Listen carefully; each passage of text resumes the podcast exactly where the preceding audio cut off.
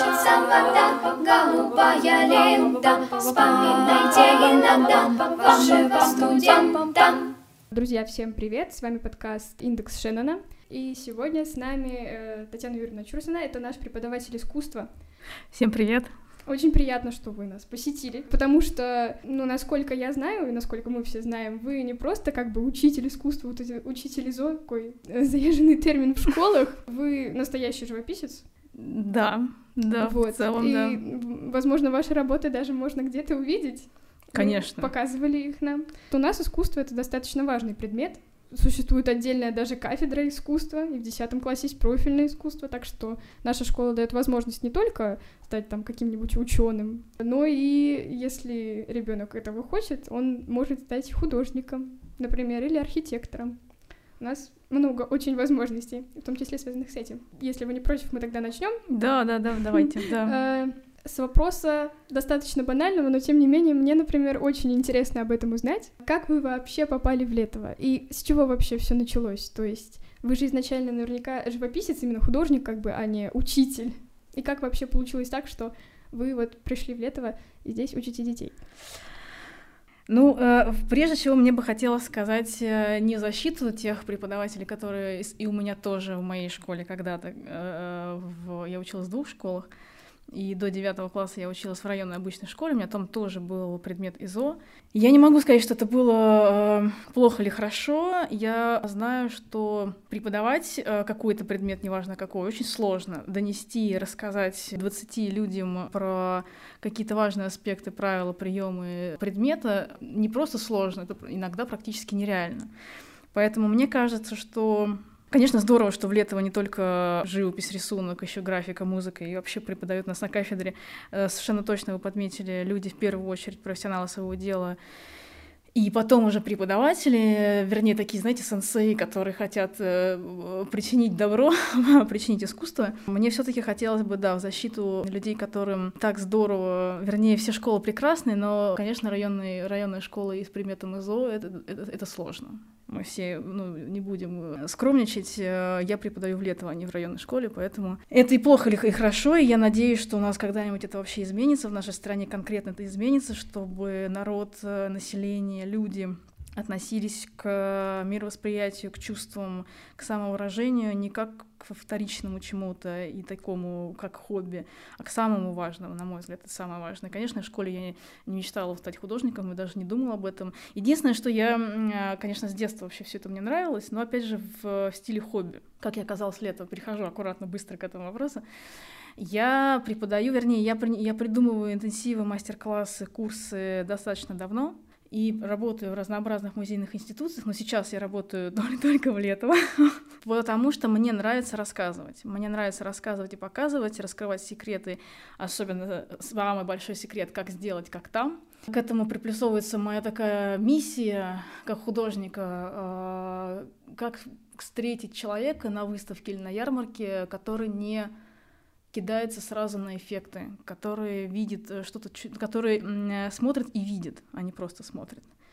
Я, в большинстве случаев, и я когда-то таким тоже человеком была, я реагировала на вау, как сделала, вау-эффект супер реалистично. Очень сложно начать что-то смотреть, э, вернее, видеть, размышлять и думать, когда ты не понимаешь, что происходит. Во-первых, это страшно, от этого становится страшно, и человеку некомфортно, сразу хочет побежать э, к картине, где фигуратив максимально точно и понятно, чтобы было понятно, ну, к чему человек учился. Поэтому я э, в первую очередь, как такой миссионер, что ли, не знаю, который хочет рассказать, помочь, поддержать и посвятить своим э, безграничным фонарикам. А в лето все очень просто. Меня давно пригласил, приглашал и пригласил, и я пришла, э, заведующий кафедрой искусства лета Арсений Петров. Мы давно знакомы, и вот я согласилась, и мы вот в команде вместе работаем. Я довольна. Все, о чем рассказывал Арсений Петров, правда. Конечно, не бывает а без минусов. в школу? Есть такой момент, художник, который погружается в преподавание, особенно в такое академическое преподавание, в институцию или в школу, или в училище, или в вуз, это не просто пришел, прочитал лекцию, ушел. Это погружение, и очень, э, мягко говоря, уменьшается время работы в мастерской, и человек максимально быстро быстро переходит в непрактикующего художника. Это неплохо, не хорошо, это данность, это, в общем, ну, главное, чтобы было комфортно человеку, который выбирает такой путь. Но это, это есть. И я по, по себе понимаю, что это не просто у меня там два дня в неделю было, сейчас я себе сократила пребывание в школе летого на один день. Это сложно, потому что ты не просто приходишь и рассказываешь, ты погружаешься, ты, ну, тебя тащит, тебе э, классно, тебе кайфово, ты получаешь удовольствие, ты хочешь еще, и еще, и еще вот это рассказать, показать, вот это все впихнуть, и э, это все очень много. И я прихожу домой и лежу. Кроме того, что мне нужно и хочется придумывать разнообразные для каждой группы, каждой группы разные, люди разные, разнообразные постановки натюрморты. Я же человек, реагирующий на «Ой, фу, какая скука, почему мы это рисуем, зачем мы это делаем?» Я, конечно же, понимаю, так, спокойно, мы сейчас сделаем что-нибудь другое. Это серьезный рабочий процесс. Но мне нравится. То есть можно сказать, что вы в детстве не думали о том, что вы станете художником, когда вырастете, а вот когда это пришло, понимание? А, да, в детстве не думала, но в детстве я все время что-то делала руками, и мне нравилось расписывать э, гаражи, бочки, заборы. Рисовать нет, никогда. Более того, я училась в музыкальной школе, и решили с мамой, что ну, и в художественной тоже надо. Меня туда не взяли, спасибо им огромное. Скорее всего, потому что, ну, я вообще не понимала, зачем рисовать, что это. Там нужно было нарисовать ложку и кувшин. Граждане, я вас понимаю, вот тот, кто сейчас со мной занимается на академии, я вас понимаю.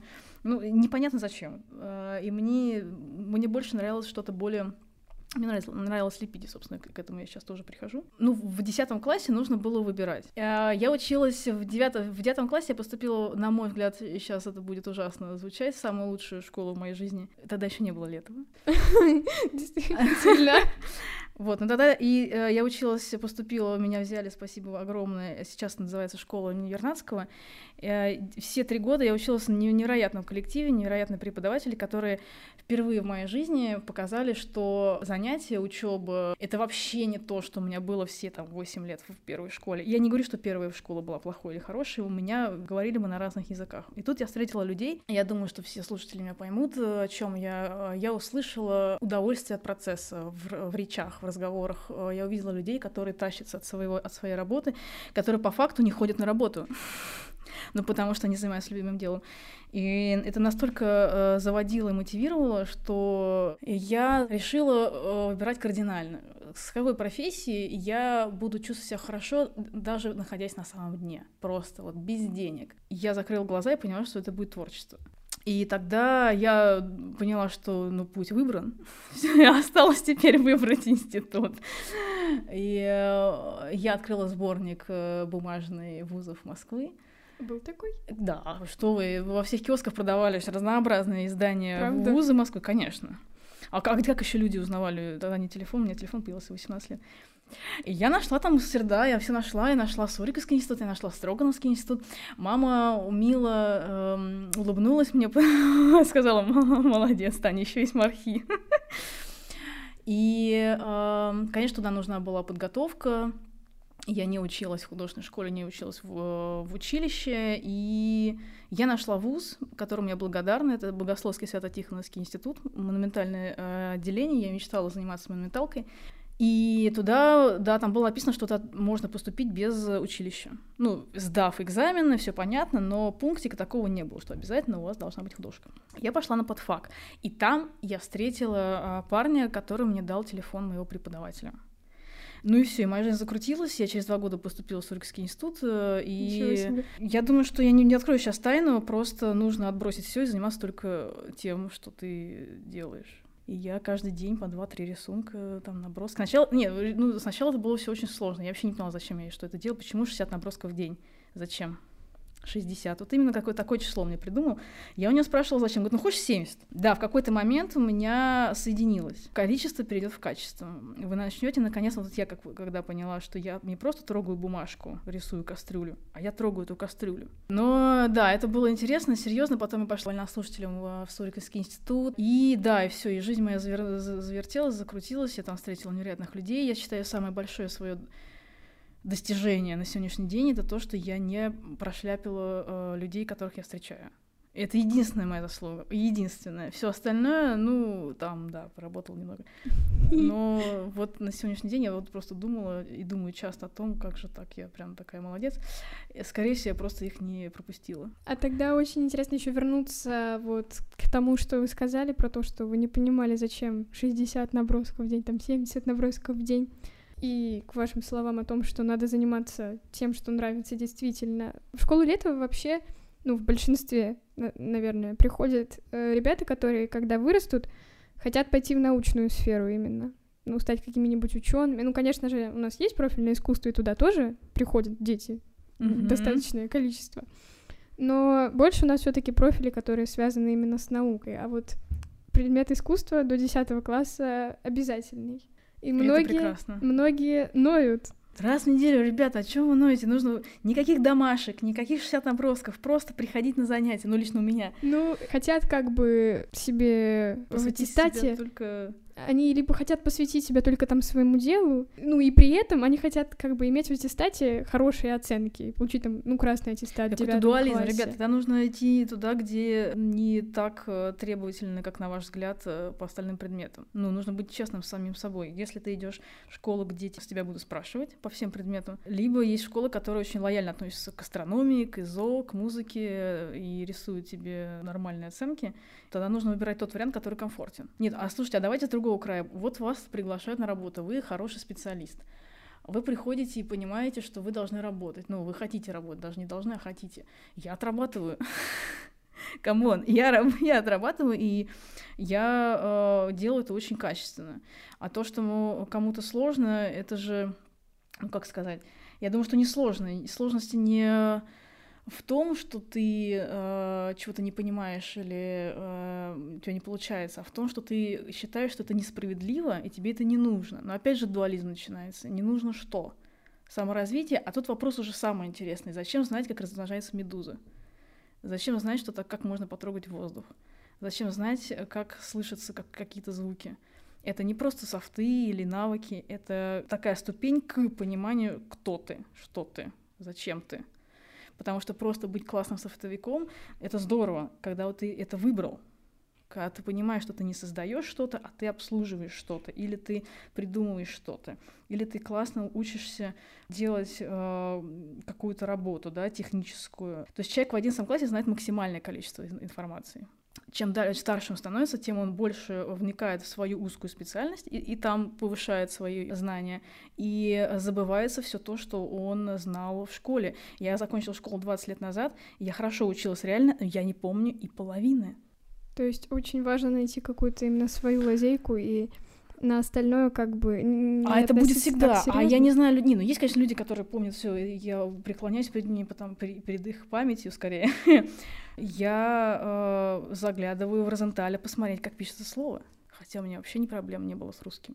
С, вообще, вот с чем, с чем, я думала, русский, я, я, я буду умирать в гробу, э, лежать, и я буду помнить весь русский. Но, конечно же, это не так. А что говорить про остальные, простите, вещи? Это нормально. Мозг, э, то, чем он не пользуется, он аккуратно забывает. Поэтому мне кажется, что если вам сложно с чем-то нужно какой-то находить, находить компромисс, мне кажется. Ну или подойти ко мне и сказать, Татьяна Юрьевна, я не справляюсь, э, давайте придумаем что-то.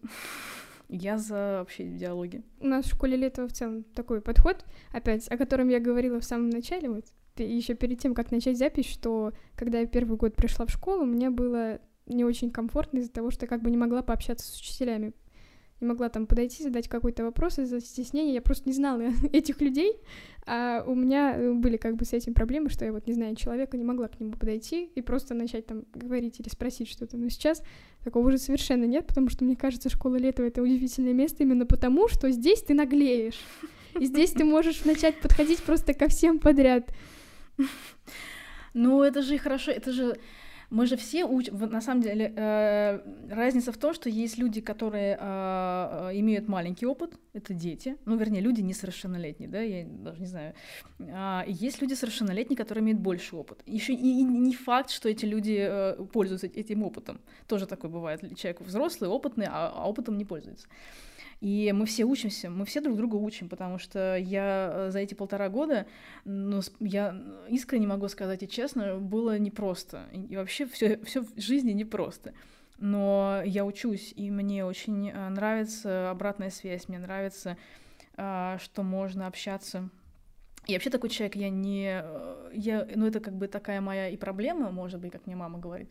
Я не чувствую возраста. Если с человеком комфортно, 7 лет ему или 57, а, мне часто не важно. Это иногда 50-летних э, смущает, потому что я, ну, я такой дерзкий человек относительно э, моей мамы, например. А, мне кажется, что мы все здесь варимся в огромном комьюнити, и мы все друг друга учим. Потому что не, никто не отменял человеческие качества. Я вообще ценю человеческие качества выше профессиональных. Если человек профессиональный человек, с ним, Профессиональным конечно, человеком тоже очень важно быть. Да, конечно же, с ним работать и э, в патовых ситуациях с ним находить общее решение. И э, рабочий процесс, результат, конечно же, он просто возвысится, чем с, э, когда ты не можешь обсудить, не можешь себе позволить спросить, начинаешь додумывать, и вот эта вся каша начинается не, не вот этой тревожной штуки. Так что да, хорошо, что вы наглеете и можете спрашивать, потому что за вопрос ну, лучше спросить, чем потом, через, знаете, две недели набухнуть ну, и, конечно, и да. взорваться. Безусловно. Для тех, кто, может быть, собирается поступать в школу Летова, нужно сказать, что здесь либо надо приходить достаточно наглым, э, ну просто потому что действительно открытым, так будет открытым, э, да, не стесняйтесь. Вообще стеснение, конечно, умирающее качество, я его очень ценю. Но если вам необходимо спросить и вы стесняетесь, э, напишите письмо. Есть же все почты да, у всех преподавателей. Вы вот можете у нас написать... это тоже большой плюс, что да, можно как бы не живой да. коммуникации, а вот написать кому-то. Напишите какое-нибудь недовольное письмо с позитивом. Вообще, конечно, учиться мне кажется, что вот если я научусь быть добрым человеком, мне кажется, что я, я конечно же, не супер злой, и, э, но я очень редко встречала в жизни людей по-настоящему добрых, искренне, искренне невежливых и не учтивых, не уважительных, а именно добрых, когда доброта светится, это великая сила, просто невероятная. Ты понимаешь, что ты находишься рядом с каким-то источником какой-то силы и какого-то такого, ну, масштаба. И мне кажется, если мы все будем э, дерзкими, добрыми и, э, и все, то у нас все получится. Да, дерзость и доброта. Интересный тандем. Дерзость и доброта. Можно было бы сделать день этого, но у нас это школа для одаренных и мотивированных детей. Дерзких и добрых. Ну, для дерзких и добрых даже, наверное, больше подходит. Нет, безусловно, я не исключаю, что мы все очень одаренные и очень мотивированные, но и еще и дерзкие и добрые. И напоследок такой небольшой блиц. Первый вопрос. Ваша любимая сказка? О, именно сказка? Сказка. А я не помню, оловянный солдатик у нас сказка? Да, да. Оловянный солдатик. Оловянный солдатик. Ваша любимая достопримечательность? Надо подумать. Но мне архитектура, конечно, нравится очень. Мне нравится тихое что-то такое. Я не могу сейчас конкретно сказать, что... Я вообще очень боюсь ответов конкретных. Например, какой ваш любимый цвет, Татьяна Юрьевна, или какую музыку вы слушаете. Это, знаете, нужно очень хорошо э, познакомиться, чтобы мой ответ э, не был очень узким. Скажите, какое у вас любимое место в нашей школе, в Летово? В школе. Тут такое просто количество разнообразных совершенно локаций. Ну, я в основном провожу время на кафедре и в мастерской. Мне, нрав... мне нравится, в принципе, мне нравится, мне нравится галерея, вот, которая над спортивным, вот спортивным. А, да, да. да. Там здорово, но там скорее такое, знаете, отдохнуть, созерцать, но туда еще дойти надо. А, мне очень нравятся вообще виды из окон. Это что-то да. просто космическое. Виды из окон у нас просто невероятные. У нас куда ни посмотри, невероятная красота. Просто у нас еще и такие огромные эти окна. Да. Прям вообще красота. И мне кажется, вот когда смотришь в окно и из пространства школьного, все пуфики, а, вся архитектура, все вот эти модули, они становятся как будто бы вырезаны из картона игрушечными и э, они как, как будто растворяются. Мне кажется, это масштаб, конечно, архитекторы здорово придумали все вот эти вот э, вырезы оконные ну, да, и вот э, масштабы, эти все истории, как это все пригласить в, в пространство, особенно если это какой-то идет контражур. Это, да, я зависаю, когда я прохожу мимо и вижу. То же самое совершенно. Мне кажется, все без страшно, исключения это страшно, да. так думают. Да. Э, и последний вопрос Блица — это, может, у вас есть какая-нибудь любимая цитата? Цитата? Да. Нет, наверное, так я быстро так не вспомню. Но мне бы хотелось вместо цитаты пожелать нам всем доброты. И дерзости. И дерзости, обязательно. Не путаем, да, с наглостью. Э, граждане, ну, да. будем добрыми и, дер- и дерзкими. Да. Наглость — это такая, ну, должна быть добрая, хорошая Да, да, тоже. вот. Вообще все с, э, с соусом доброты, все будет хорошо. Вообще все, любое, любое, любое, любое определение, любой характер. Безусловно, я совершенно согласна. Спасибо вам большое за то, что поучаствовали в нашем подкасте. Очень приятно было с вами пообщаться. Получилось так достаточно душевно и интересно. Взаимно. Спасибо Много огромное, да, что пригласили. Спасибо. Спасибо огромное. Надеюсь, что я емко ответила. Безусловно. Я думаю, что, мне кажется, всем будет очень интересно послушать про ваше мнение, про лето и в целом про то, как вообще совмещаются э, такие две достаточно разные работы, как, ну, то есть учитель ИЗО — это не равно художник отдельно и плюс учитель отдельно. Ну, я вот, кстати, вот да, продолжить бед, бедную нашу, быстренько скажу, бедную нашу историю про ИЗО. Вы знаете, я встречала в своей жизни э, невероятных преподавателей. Они э, и в художественном смысле слова тоже были здоровскими, но смотрела я не на их работы, я смотрела им в глаза. И они меня настолько э, поддерживали, э, настолько не, не, нет, не мотивировали, настолько они были человечные, настолько они были гражданами мира, не преподавателями, опять же. Потому что очень сложно. Вот я чем старше становлюсь, сейчас будет такое вот немного пафоса. Его всегда нужно, на самом деле. Ну, затем капельку. Если мы с вами разговаривали лет 10 назад, я бы вам рассказала, что сделать, что как делать. Э, как нужно правильно, как неправильно. Я вообще была очень таким э, э, человеком, который знал как, кому и где и сколько делать. И я сейчас не знаю примерно ничего. Я могу только поддержать, э, вначале сказать, как вообще лучше, чтобы э, не было ну, простоя какого-то. И я могу точно с уверенностью сказать, что нет ну, правды какой-то. И вот эти преподаватели, люди, в первую очередь, которых я встречала, они, конечно же, тоже от, они не были точными преподами. Еще раз вам огромное спасибо. Взаимно, да, за то, спасибо. что вы пришли. Спасибо.